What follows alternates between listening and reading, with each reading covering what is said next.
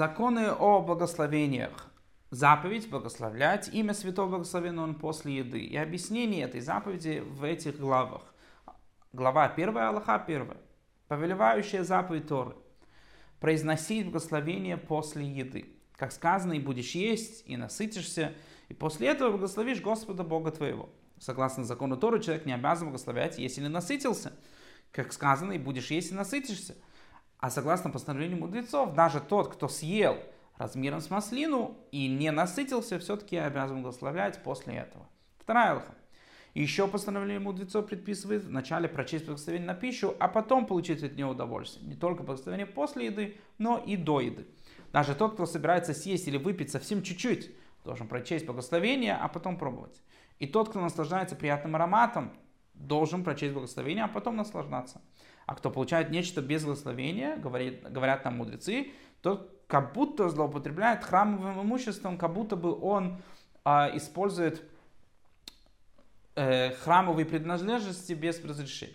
Точно так же, согласно постановлению мудрецов, должен человек чье-то благословение после какой бы то ни было пищи, когда бы и какого-то не было питья, даже если это не хлеб. А именно, если выпил четверть или съел с маслину, он должен прочитать после этого благословения. Когда пробует еду, не читая благословения ни до того, ни после, если съел меньше четверти.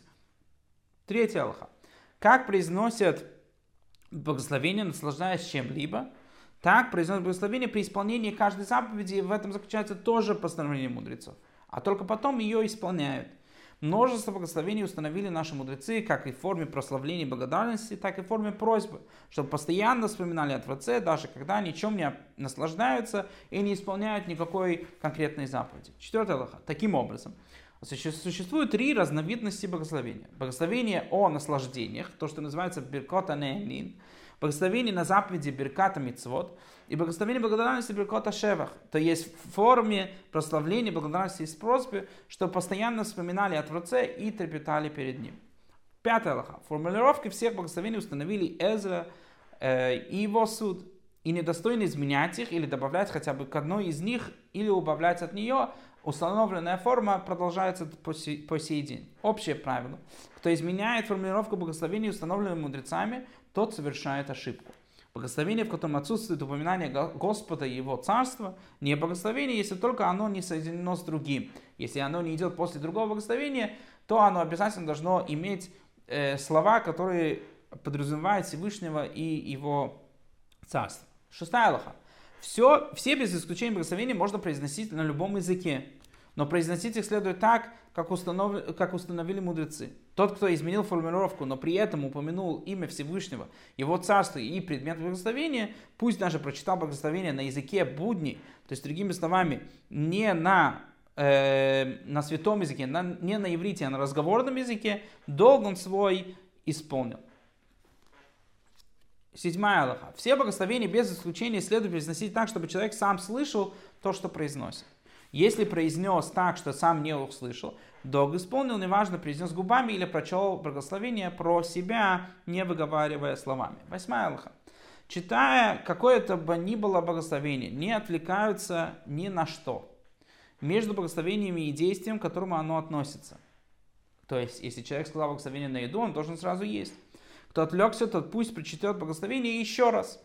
Если же отвлекся на предметы, связанные с тем, о чем говорится в благословении, то второй раз читает, читать его не нужно. О чем идет речь? Например, произнес благословение на хлеб, собираясь есть хлеб, и сказал, принесите хлеб, или принесите соль, или принесите блюдо, дайте есть кому-то, задайте, э, задайте корма скотине, которая является исполнением заповеди, и подобное тому, второй раз читать благословение не нужно.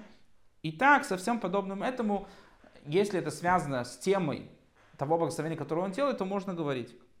Девятая Аллаха пребывающим в нечистоте, человек, который э, ритуально нечист, можно читать все благословения без исключения. Неважно, могут они очиститься от скверны в тот же день или не могут очиститься от нее в тот же день. Голым запрещено читать благословение, пока не прикроют наготу. Речь идет о мужчинах, женщина же садится на землю и благословляет, и ей одеваться не надо. Десятая лоха. Тот, кто уже прочел благословение, вправе прочесть его еще раз для других – чтобы они выполнили свой долг, несмотря на то, что он уже сказал свое благословение и выполнил свой долг. Исключения составляют благословения о наслаждениях, не связанные с заповедью. Например, если человек съел хлеб, сказал благословение, то он не может сказать благословение на хлеб для другого. И человек, человек читает для других, только если он сам собирается наслаждаться вместе с ними. Если же благословение наслаждения связано с заповедью, например, будь то маца в ночь пасхального седра или кидуш, то он читает благословение для других, и они могут есть и пить, хотя сам он с ними не ест и не пьет, и, э, не пьет, и, не, и он говорит вместе с ними благословение Беркота Нени. Один стелх. Тот, кто выслушал благословение от начала и до конца и собирался тем самым выполнить свой долг, он имел в виду, что он таким образом исполняет эту заповедь. Долг выполнил, даже если не ответил Амен. Тот, кто отвечает Амен след за благословением, как будто прочел благословение сам. При условии, что благословляющий должен прочесть то же самое благословение. Если благословляющий обязан прочесть благословение в силу постановления мудрецов, а отвечающий в силу закона Торы, то последний не выполнит долг, пока не ответит или пока не выслушает, как читает благословение тот, кто, подобно ему, самому обязан его читать в силу закона Торы. И на самом деле на эту тему в э, Шулхана Рухе есть спор с Рамбом. 12 Аллаха. Если многие собирали, собирались есть хлеб или пить вино, и один из них прочел благословение, и все ответили «Амен», есть и пить разрешено будет всем. Однако, если они не собирались есть вместе, а этот ел отдельно, этот ел отдельно, даже если они ели от одной буханки, то они сидят за одним столом, то каждый читает благословение сам. О чем идет речь? Только хлеб и вино. Но остальные блюда и напитки не требуют, чтобы человек сидел за столом вместе. А если один из присутствующих произнес благословение, все остальные ответили амен, то они едят и пьют, хотя и не собирались за стол вместе. 13 лоха. Кто слышит, как один из народа Израиля произносит какое-либо благословение, тот обязан ответить амен, даже если не слышал это благословение до начала и до конца, и даже если не обязан произносить такое благословение, он просто слышит это благословение. Если благословение произносит не еврей, еретик, э, самаритян, человек, который народ, который живет в, в Шамроне, который является неевреем, учащийся ребенок или взрослый, который изменил формулу благословения, амен не отвечают. 14 лоха. Отвечая амен, не следует отвечать беглым амен и оборванным амен, коротким и длинным амен. Амен должен быть средним, и следует произносить его громче, чем само благословение. Тот, кто не расслышал благословение, которое должен произносить сам, не должен отвечать амен, с другими отвечающими он не обязан отвечать амен. 15 Аллаха. Кто читает ненужное благословение, тот понапрасно произносит имя Всевышнего. И он подобен тому, кто напрасно кланяется, не дай Бог. И все за ним амен не отвечают. Детей обучают, как следует произносить благословение. И хотя во время учебы они произносят благословение понапрасну, это разрешено, но амен не отвечают на это благословение. Тот, кто следит вслед за ними произносит амен, своего долга он не исполняет, и он не считается, что он исполнил заповедь о благословении, он не может теперь есть. 16 лоха. Кто произносит амен вслед за собственным благословением, тот поступает недостойно. Кто произносит амен после окончания последнего благословения в цепочке благословений, тот поступает похвально. Как мы видим, например, благословение после еды. Например, после отстраивающей Иерусалим, благословение после еды, благословение после трапезы или после последнего благословения при чтении Шма во время вечерней молитвы говорят Амен. И точно так же в конце цепочки благословений, после последних из них, сам произносит человек Амен на свои благословения. 17 лоха.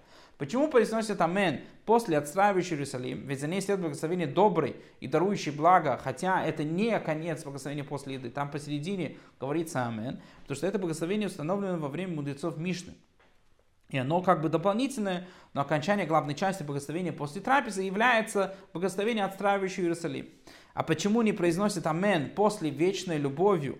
Потому что она в конце благословения перед чтением Шма. И так поступает, произнося все подобные благословения, которые читают перед действием. Например, благословения, которые читают перед чтением свитка Эстер или перед зажиганием хранкальных свечей, ради того, чтобы не отвлекаться на амен между благословениями и действием, о котором говорится в благословении, не говорят амен, потому что за этим идет уже что-то другое. Условно говорят, несколько благословений до того, как зажигают свечи Хануки. Это не значит, что надо говорить амен, потому что человек теперь должен делать какое-то действие, он должен зажечь эти свечи и тому подобное. 18 алха. Почему не произносят амен после благословения на плоды и тому подобное? Потому что это одно благословение, а амен произносят только после последнего благословения, которое предшествующее другое, предшествовало другого благословения или благословения. Например, царские благословение или благословение первосвященника и подобно тому, чтобы повидать, что он завершил все благословения, произносит Амен. Царские благословения подразумевают 8 благословений, которые царь говорит на праздник Сугот в храме, а э, благословение первосвященника, который говорил первосвященник в храме в Йом-Кипур, после всех этих говорят Амен. 19 лоха. Тот, кто ест запрещенное, неважно, намеренно или по ошибке, не читает благословение на эту еду ни до, ни после. Как именно? Например, ел нечто, от чего не отделены десятина или трума. Даже если не отделено то, что следует отделить силу постановления мудрецов. Или ел первую десятину, от которой не отделена трума. Первая десятина это та десятина, которую надо давать левиту, или вторую десятину, или посвященную храму, не выкупленную, выкуп, выкупленную по закону, которую надо отнести в Иерусалим, он ее не выкупил. Благословение он не читает на эти плоды. И нечего говорить о том, кто есть падаль, или мясо больного животного, или кто пьет вино возлияние, некошерное вино, вино которое возлияют для э, идолов, или падаль, или мясо больного животного, которые являются некошерными мясами, и подобно тому, в таком случае благословение не читается. 20 Аллаха. Однако, кто ел дмай, а это сомнение, урожай, которого э, мы не знаем, если от него отделили десятину или нет, который дозволен только для бедных, или первую десятину, от которой отделена ее трумах, и она принадлежит условно левиту, но ее не отдали левиту, хотя в счет большой трумы ничего не отделено, ее отделили еще в колосях или же вторую десятину, или посвященную храму, которую выкупили, но не добавили ча- пятой части. Выкупать надо один плюс пятая часть, а он не добавил пятую часть. Тот произносит благословение до и после, и так со всеми подобными этому, то есть другими словами, здесь перечисляются вещи, которые можно есть при разных обстоятельствах, но этому человеку конкретно это запрещено, то в таком случае надо говорить благословение до и после.